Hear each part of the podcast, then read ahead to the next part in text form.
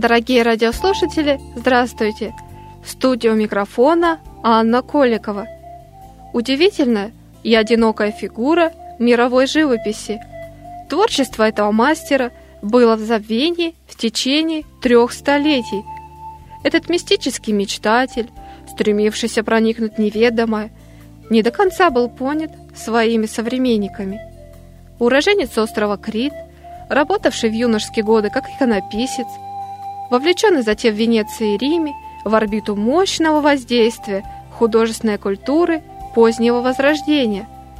Он прожил почти 40 лет в молчаливой и далекой Испании, где нашел свою вторую родину, где его творчество достигло наивысшего рассвета, своеобразная вытянутая манера изображения, темная цветовая гамма, мистическое и эмоциональное содержание – неожиданные резкие ракурсы. Все это присуще его полотнам, которые заняли почетное место среди произведений именитых художников. Сегодня в программе «История одной картины» нас ожидает встреча с испанским живописцем Эль Греко и его ранней работой иконой Успения Богородицы –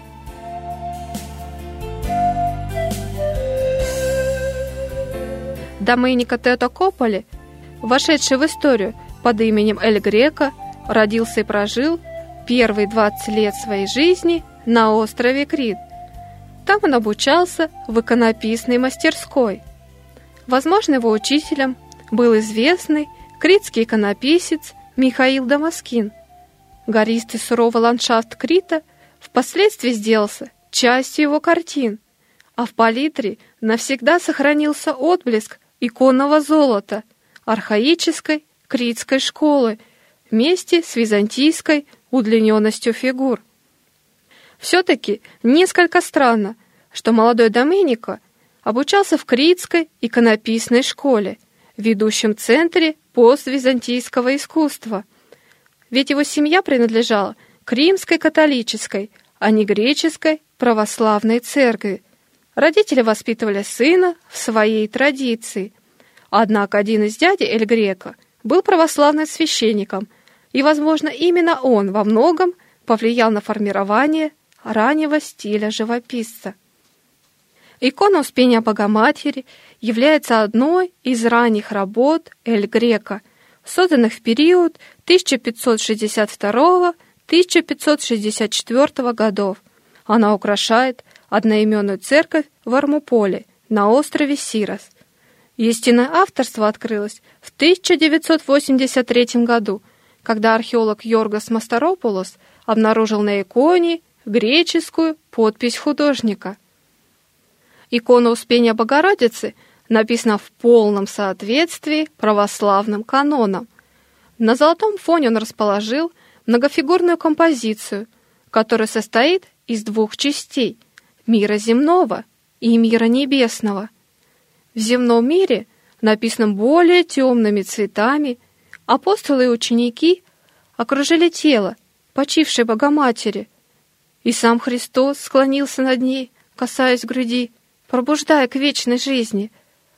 А в небесном мире ангелы и архангелы уже возносят Богоматерь на небеса Господу, где, стоя среди облаков, святые наблюдают за разворачивающимся перед ним действом.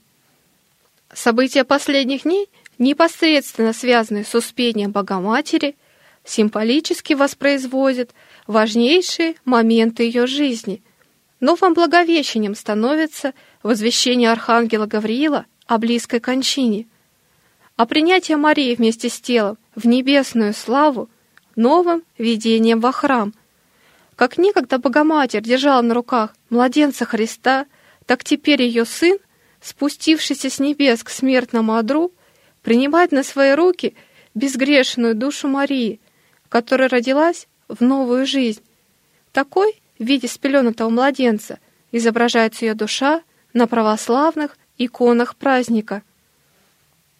Тесное общение в ранней юности с иконописцами православной Восточной Церкви – знакомство с преданиями и обычаями древних христиан, созерцание осознания неприходящего смысла образов божественного мира, Все это дало будущему художнику такой мощный духовный заряд, который не мог не сказаться в его лучших работах, несмотря на многолетнее обучение за границей и даже на быстрый отход от православия.